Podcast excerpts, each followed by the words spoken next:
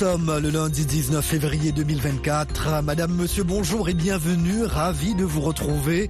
Jacques Aristide en direct de Washington pour vous présenter le monde aujourd'hui. Un programme de VOA Afrique.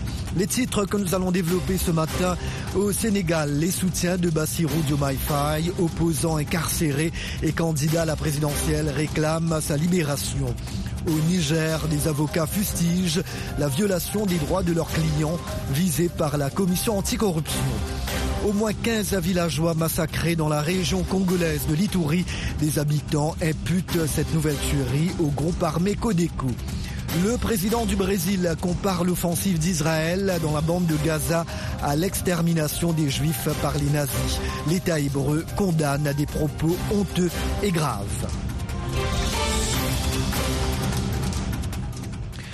Au Sénégal, les soutiens de Bassirou Diomaye homme politique incarcéré et candidat d'opposition à la présidentielle, ont exigé sa libération sans délai au nom de l'égalité de traitement. Gabi Dorsil.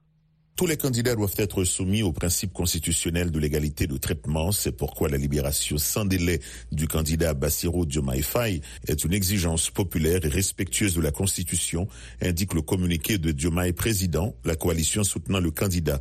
Cette coalition souligne également la nécessité de libérer urgemment Ousmane Sonko, leader de l'opposition. Sonko est écroué depuis juillet 2023 et Bassirou Diomaye son numéro 2, est en détention préventive depuis avril 2023. Fin janvier, l'Union européenne a jugé très important que les candidats qui ont été retenus par le Conseil constitutionnel puissent faire campagne en toute égalité avec leurs adversaires. C'est le cas du candidat Bassirou Diomaye Faye. Des dizaines d'opposants ont été libérés ces derniers jours, un geste d'apaisement du président Macky Sall, ne reconnaissant pas l'existence de prisonniers politiques au Sénégal. Selon les sources concordantes, 664 détenus ont recouvré la liberté et rejoint leur famille entre jeudi et vendredi, selon la RADO, une de défense des droits de l'homme. L'Ordre des avocats du Niger condamne de graves violations des droits de personnes avisées par une commission anticorruption créée par le régime militaire. Le barreau constate avec une vive inquiétude que des citoyens sont convoqués dans les locaux de la commission de lutte contre la délinquance économique, financière et fiscale, où ils subissent des interrogatoires sans la présence de leurs avocats, déplorent les juristes. Ceci constitue une grave violation de leurs droits, notamment de défense, s'insurge-t-il, précisant avoir alerté le procureur général et le ministre de la Justice sur la gravité de la situation. De son côté, le colonel Abdul Wahid Djibo, président de la commission anticorruption, affirme avoir le soutien du général Abdurrahman Natiani, le chef de la junte nigérienne. Personne ne sera épargné. Quiconque a touché un franc du Niger va le rembourser, a prévenu le colonel Djibo à la télévision, assurant que la commission a d'ores et déjà recouvré plus de 12 milliards de francs CFA plus de 18 millions de dollars versés au trésor nigérien et 3 705 milliards, soit plus de 6 millions de dollars, devraient être engrangés dans les prochains jours. Toujours au Niger, les flux migratoires vers la Libye et l'Algérie ont significativement augmenté depuis l'abrogation par les militaires au pouvoir d'une loi criminalisant le trafic de migrants. Dilidikou. Depuis le mois de décembre 2023, les flux de manière générale ne cessent de progresser selon un rapport de l'Organisation internationale des migrations, OIM, attribuant cette hausse à l'abrogation en novembre dernier de la loi adoptée en 2015. Dans le nord du Niger, couloir de passage des migrants subsahariens vers la Libye, l'Algérie et l'Europe, les flux transfrontaliers ont augmenté de 50% par rapport à décembre 2023 et les flux sortant du Niger de près de 70% selon l'agence. Les principales nationalités observées au niveau des points de suivi des flux sont des Nigériens, 75%, mais aussi des Nigérians, des Tchadiens et des Maliens, précise l'organisation. Fin 2023, les autorités nigériennes ont dénoncé une loi adoptée sous l'influence de puissances étrangères, ne prenant pas en compte les intérêts du Niger et de ses concitoyens pour justifier cette abrogation, largement saluée par les habitants de la région. En République démocratique du Congo, 15 personnes ont été tuées samedi par des miliciens en Ituri. Deuxième attaque de civils en moins d'une semaine dans cette province du nord-est du pays. Eric Manirakidza. La population et les responsables locaux accusent les miliciens Codeco, coopérative pour le développement du Congo, un groupe armé qui affirme défendre les intérêts de la tribu Lendu face à une tribu rivale, les Hema. Samedi, à milieu d'après-midi, les Codeco ont tendu une embuscade aux usagers de la route Katoto-Largou au niveau du village d'Otali. Ils ont arrêté 15 personnes, dont une femme, a indiqué Jules Tsuba, président de la société civile du territoire de Djougou où s'est déroulée cette attaque. Ils les ont ligotés, déshabillés avant de les tuer. Certaines victimes ont été égorgées, d'autres ont été exécutées par arme à feu, a précisé M. Tsuba. Selon un acteur humanitaire, les corps des victimes portaient des traces de torture. Mardi dernier, des miliciens Codeco présumés ont tué sept orpailleurs sur des sites miniers du même territoire de Djougou. Les chefs d'États africains vont demander récemment aux États-Unis le renouvellement du PEPFAR, le principal programme américain de lutte contre la propagation du VIH-Sida, a déclaré hier à Addis Abeba le patron du Centre de contrôle et de prévention des maladies de l'Union africaine. Le programme, lancé en 2003 par le président de l'époque, George W. Bush, n'a pas encore été renouvelé pour cinq ans supplémentaires en raison de polémiques autour de l'avortement. Le PEPFAR fournit chaque année un 1,6 milliard de dollars à la lutte contre le sida en Afrique, a indiqué Jean Casseya, directeur du CDC Afrique, en marge du sommet de l'UA qui a eu lieu ce week-end dans la capitale éthiopienne. VOA Afrique à Washington, vous êtes à l'écoute du monde aujourd'hui. Israël a averti que son armée lancerait une offensive contre Rafah si les otages israéliens détenus dans la bande de Gaza n'étaient pas libérés d'ici au début du ramadan, au moment où les perspectives de trêve avec le Hamas palestinien s'éloignent plus de quatre mois après le début de la guerre. Claire Morin-Gébourg. Les États-Unis, principal allié d'Israël, menacent de bloquer mardi un projet de résolution algérien au Conseil de sécurité de l'ONU exigeant un cessez-le-feu humanitaire immédiat à Gaza. Malgré des appels à un cessez-le-feu humanitaire et à épargner la population civile, le Premier ministre israélien Benjamin Netanyahou reste déterminé à poursuivre la guerre contre le Hamas. Prochain objectif d'Israël, la ville de Rafah, adossée à la frontière fermée de l'Égypte, qui abrite près de 1,5 million de personnes, la plupart des déplacés. Quiconque veut nous empêcher de mener une opération à Rafah nous dit en fait de perdre la guerre. Je ne vais pas céder à cela, a déclaré Benjamin Netanyahou. Dimanche, le président brésilien Luis Ignacio Lula da Silva, en déplacement à Addis Abeba pour le sommet de l'Union africaine, a accusé Israël de commettre un génocide des Palestiniens dans la bande de Gaza en comparant l'offensive israélienne à l'extermination des Juifs par les nazis. Le Premier ministre israélien Benjamin Netanyahou a vivement réagi en dénonçant des propos honteux et graves et en convoquant lundi l'ambassadeur brésilien en Israël. L'armée américaine indique avoir réalisé de nouvelles frappes samedi contre des missiles, un drone et un sous-marin des rebelles Houthis du Yémen. C'est la première fois que l'armée a détecté l'utilisation par les Houthis d'un sous-marin autonome depuis le début des attaques le 23 octobre, a déclaré hier le commandement militaire des États-Unis pour le Moyen-Orient. Les Houthis disent s'en prendre à des navires liés, selon eux, à Israël, affirmant soutenir les Palestiniens à Gaza. Au moins 64 personnes ont été tuées dans des violences tribales en Papouasie-Nouvelle-Guinée hier. Dernier trouble meurtrier lié à des conflits ancestraux. Le bilan de ce qui paraît avoir été une embuscade pourrait s'alourdir. D'après la police qui croit qu'il y a encore des corps dans la brousse, des affrontements tribaux souvent déclenchés par des conflits territoriaux et des accusations de vol se produisent depuis des siècles dans le nord de l'île. L'afflux d'armes automatiques a rendu les heurts plus meurtrier. Iulia Navalnaya rencontre à Bruxelles aujourd'hui les ministres des Affaires étrangères de l'Union européenne, trois jours après la mort dans une prison russe de son époux, l'opposant russe Alexei Navalny.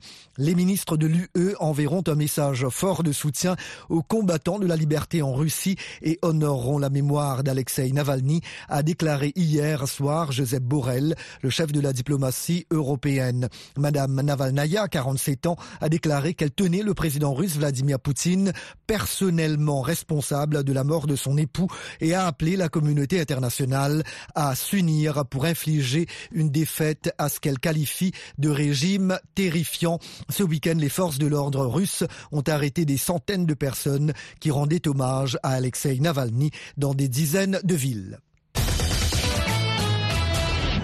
Voilà donc pour le journal. Sans plus tarder, quelques nouvelles économiques, la Minute Éco avec Nathalie Barge. Au Togo, la commune Kéran 1 à Kanté envisage une nouvelle gestion des fonds sur les permis de construire, parking et stationnement public pour mobiliser les ressources nécessaires afin de financer son budget de 144,2 millions de francs CFA en hausse de 6% par rapport à 2023, visant à poursuivre les chantiers en cours. Le conseil communal a par ailleurs lancé le renouvellement des places dans les marchés et des permis d'exploitation euh, des carrières de sable et de gravier. Une délégation ministérielle nigérienne a rendu visite au ministre de l'économie maritime togolais Edem Kokutenge la semaine dernière pour discuter du transport des marchandises du Niger via le port de Lomé. Le ministre des Transports du Niger, Salissou Maman Salissou, a précisé que la population nigérienne continue d'être approvisionnée depuis le 26 juillet grâce au Togo. La rencontre a permis d'inviter les économistes à s'intéresser au corridor Lomé-Ouaga-Niamey en investissant davantage dans une flotte pour diminuer les coûts élevés de transport. La Banque centrale du Soudan du Sud attribue la dépréciation sur le marché d'échange de la livre sud-soudanaise à la baisse des recettes pétrolières de l'État. L'institution financière pointe l'instabilité en mer Rouge où les attaques des outils yéménites contre les navires entravent les exportations de brut. Le pays qui produit environ 150 000 barils par jour finance près de 95% de son budget annuel avec les recettes pétrolières. Et maintenant, les sports. Bonjour Élisée Oupatine.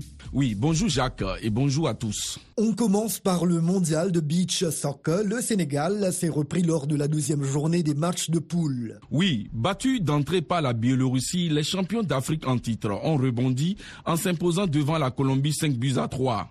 Les hommes de Mamadou Diallo disputeront leur place pour les quarts de finale demain mardi contre le Japon. En revanche, le second représentant africain, l'Égypte perd toutes ses chances de passer au second tour. Les Pharaons concédaient une seconde défaite de suite, cette fois 6-2 contre l'Italie. En football, le Maroc va livrer deux matchs amicaux en mars prochain. C'est ce qu'a annoncé la Fédération royale dans un communiqué. Deux rencontres lors de la prochaine trêve internationale.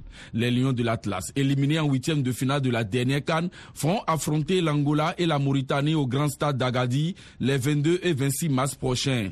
À noter que ces deux matchs amicaux vont servir de préparation pour la troisième et quatrième journée des éliminatoires de la Coupe du Monde 2026 prévue en juin.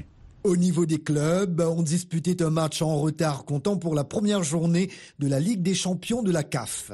Et pas de vainqueur entre les Algériens du CR Belouizdad qui recevaient les Égyptiens d'Al-Ali du Caire. Score 0 but partout. Le tenant du titre, invaincu dans ce groupe D, reste leader avec 6 points après 4 journées. CR Belouizdad et les Tanzaniens de Young Africans partagent la seconde place avec 5 points juste devant les Ghanéens de Mediama qui ferment la marche avec 4 points.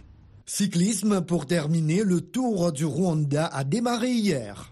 Avec la première étape courue dans les rues de Kigali, un contre-la-montre par équipe de 18 km remporté par l'équipe belge de Soudal.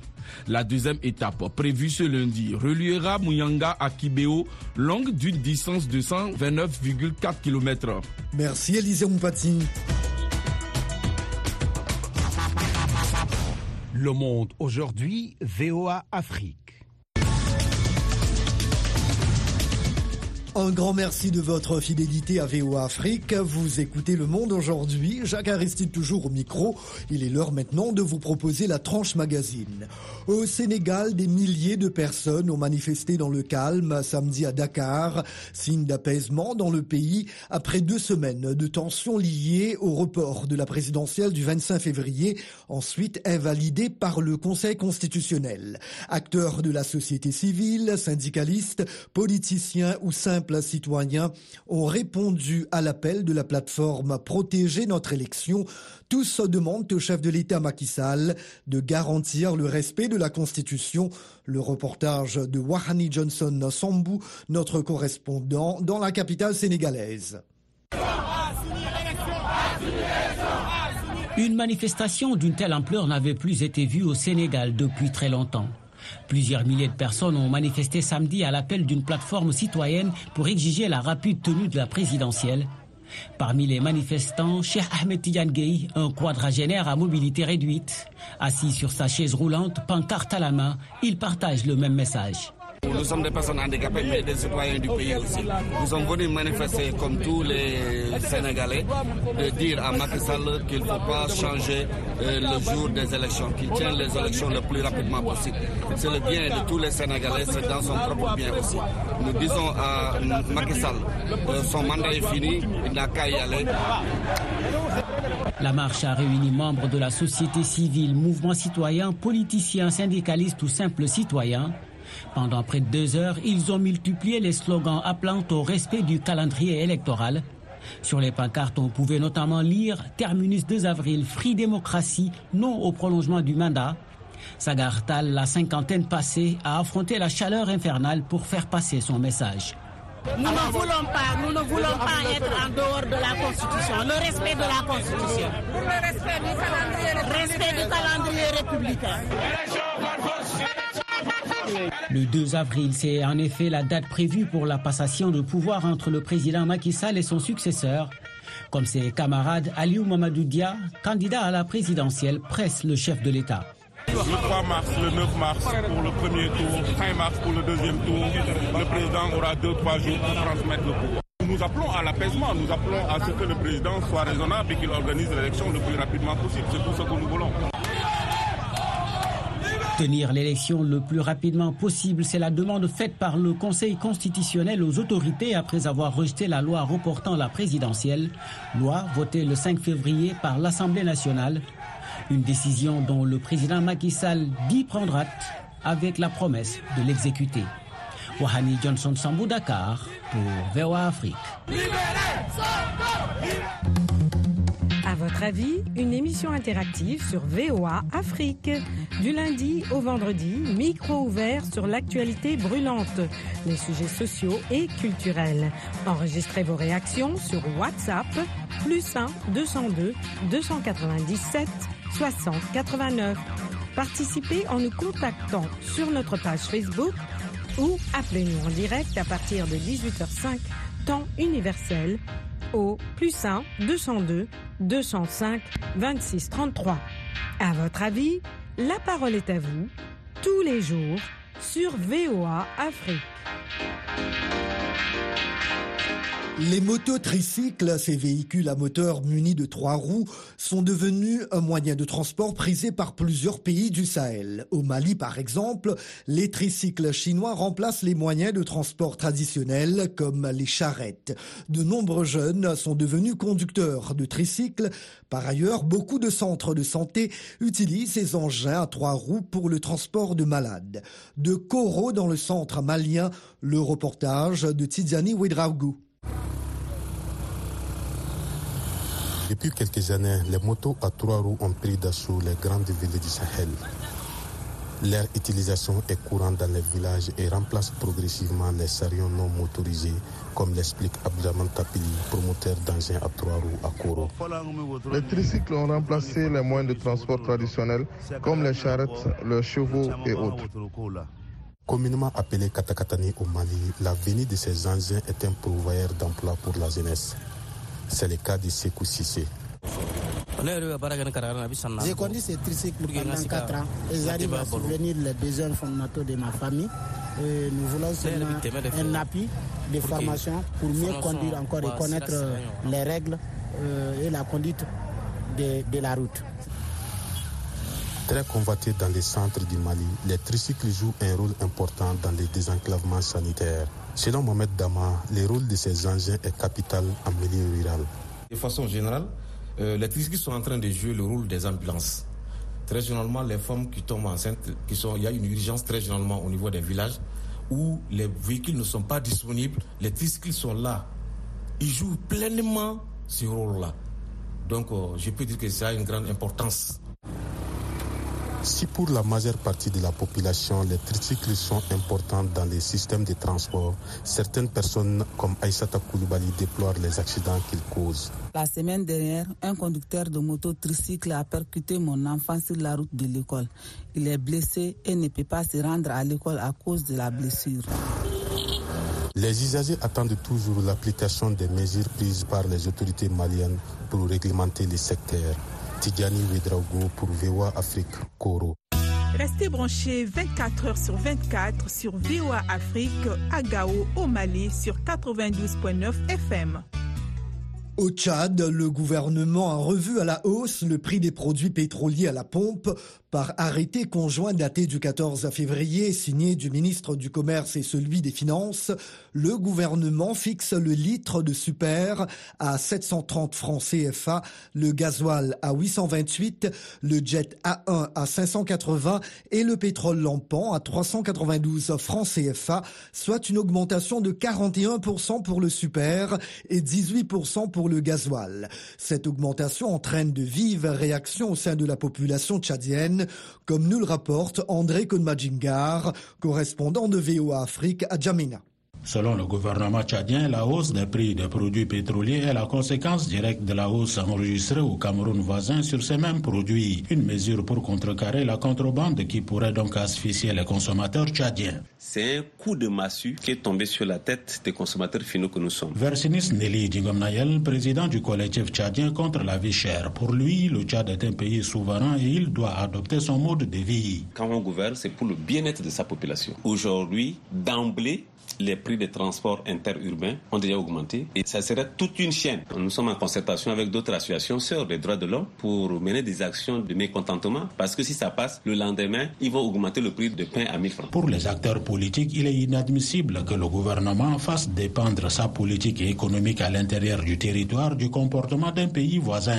À quoi servait donc la brigade antifraude? On a mis des structures sous pied qui coûtent très cher au trésor public qui doivent jouer le rôle de pouvoir barricader pour que nos produits ne puissent pas traverser la frontière si ce n'est sur la base de règles qui nous profitent. Maître Théophile Bongoro, conseiller national, pour lui, le gouvernement ne communique pas suffisamment sur cette question. Le carburant, ça aide les gens. Cette machine, pour ne pas dire ce troupeau, des diplômés sans emploi qui sont versés dans les activités de moto. Et le gouvernement aussi n'a pas eu à prévenir la population parce que pour augmenter des pareils denrées, préparer l'esprit des gens qui exercent dans ces secteurs, ce qui n'a pas été fait. Justement, les diplômés en chômage qui deviennent chauffeurs de mototaxi pour prendre leur famille en charge se plaignent de leur situation. Moi, c'est dû à cette moto-là que je roule et je trouve quelque chose pour la famille. Et voilà, à notre grande surprise, les clients nous fuient. Alors, je ne sais vraiment quoi faire avec ma famille. Quoi. Les gens qui viennent monter Clando, maintenant, ils ne veulent pas. Ils préfèrent démonter le bus. On a des enfants, on a beaucoup la chair. Maintenant, on ne gagne rien. Je trouve que nos politiciens ne nous respectent pas, nous, en tant que citoyens. Il faut passer une heure, deux heures, voire même trois heures devant les stations d'essence, ne serait-ce avoir quelques litres. Moi, je trouve insultant et anormal que dans un pays pétrolier. Idem pour les transporteurs interurbains, comme en témoigne Dame Noudji Irène, présidente du Parti citoyen du Tchad. De N'Djamena Sar, ça fait déjà 47 000 francs. De N'Djamena Mundou, c'est 39 000. N'Djamena Bongor, c'est 30 000 francs. Et c'est exorbitant. Les légumes également, maintenant, la, la botte de légumes qui coûtait avant 250 francs, ils vendent maintenant à 700 francs, 750 francs. Donc, ça joue sur le panier de la ménagère. Et donc, on souhaiterait que le gouvernement retire cette mesure. Le gouvernement de transition affirme avoir agi dans l'intérêt du peuple tchadien afin d'assurer un approvisionnement continu en carburant malgré les contraintes auxquelles il fait face. Cependant, les défenseurs des droits de l'homme qualifient cette décision de cynique et injustifiée dans un pays producteur du pétrole. Le barreau des avocats du Tchad parle d'une mise en péril des droits sociaux et économiques. André Kordomadjingar pour VOA Afrique, N'Djamena. VOA Afrique, N'Djamena, c'est 93.1 FM au Tchad. Au Gabon, marché conclu. La Gabon Oil Company et le fonds d'investissement américain Carlyle Group, maison mère d'Assala Energy, ont paraffé un accord pour le rachat de la compagnie pétrolière Assala, coût de l'opération 800 milliards de francs CFA. Selon cet accord, l'État gabonais détient désormais 75% des actions de la société après avoir fait valoir son droit de préemption et devient le nouvel acquéreur de l'entreprise. Voyons comment cette nouvelle a été accueilli à Libreville avec notre correspondant sur place, Ismaël Obiongze. À l'unanimité ou presque, les Gabonais saluent le rachat du groupe pétrolier Assala Énergie par les autorités de transition. Jenny Belmoy, agent public de l'État. Euh, comme on dit, c'est enfin notre sort vers la félicité, euh, c'est concrétisé par cet acte. Et je suis euh, convaincu qu'il y a des bonnes choses qui se préparent à l'avenir et qui sont en train de, changer l'image de ce Gabon tant délaissé et tant décrié par la population gabonaise. Selon les spécialistes, le manque d'investissement de l'État dans les infrastructures, la santé, l'éducation, entre autres, a toujours été le chaînon manquant de la redistribution des richesses au Gabon. Tirant les leçons de la mauvaise gouvernance du pouvoir déchu, le Comité pour la transition et la restauration des institutions tente de répondre à la détresse d'une population dont un tiers vit avec moins de 2 dollars par jour. Joyce Lafitte est communicant politique. Nous croyons que cet acte va, conduire le Gabon à, n'est-ce pas, vers des, des, des meilleures destinées, à avoir une économie plus forte avant le coup d'État du 30 août dernier et sur une longue période. Le Gabon produisait 200 000 barils de pétrole par jour. Avec le contrôle d'exploitation de cette production par l'État, c'est désormais l'avenir en confiance pour Panfil, courtier en assurance. Parce que pendant longtemps, on, ne sait pas ce que notre pétrole a, a, produit concrètement au niveau des populations. Or, avec le rachat d'Asla, je pense qu'on aura une vision beaucoup plus claire. Gilles Armel V professionnel de banque, donne quelques détails de ce juteux contrat obtenu par le Gabon. En mettant la main sur Assala, le Gabon intègre l'ensemble des activités de la société au bénéfice du PIB de notre pays. Donc des banques locales, des assurances et d'un écosystème qui ne captait qu'une infime part de l'activité pétrolière. Retenons qu'à Salah, c'est plus de 40 000, sinon 45 000 euh, barils par jour au moins. Donc un acteur majeur qui joue un rôle crucial dans le secteur pétrolier sur le plan local. Les réserves sont sous-évaluées selon certaines sources, ce qui souligne le potentiel de rentabilité justement de la, de la société et donc des revenus du Gabon.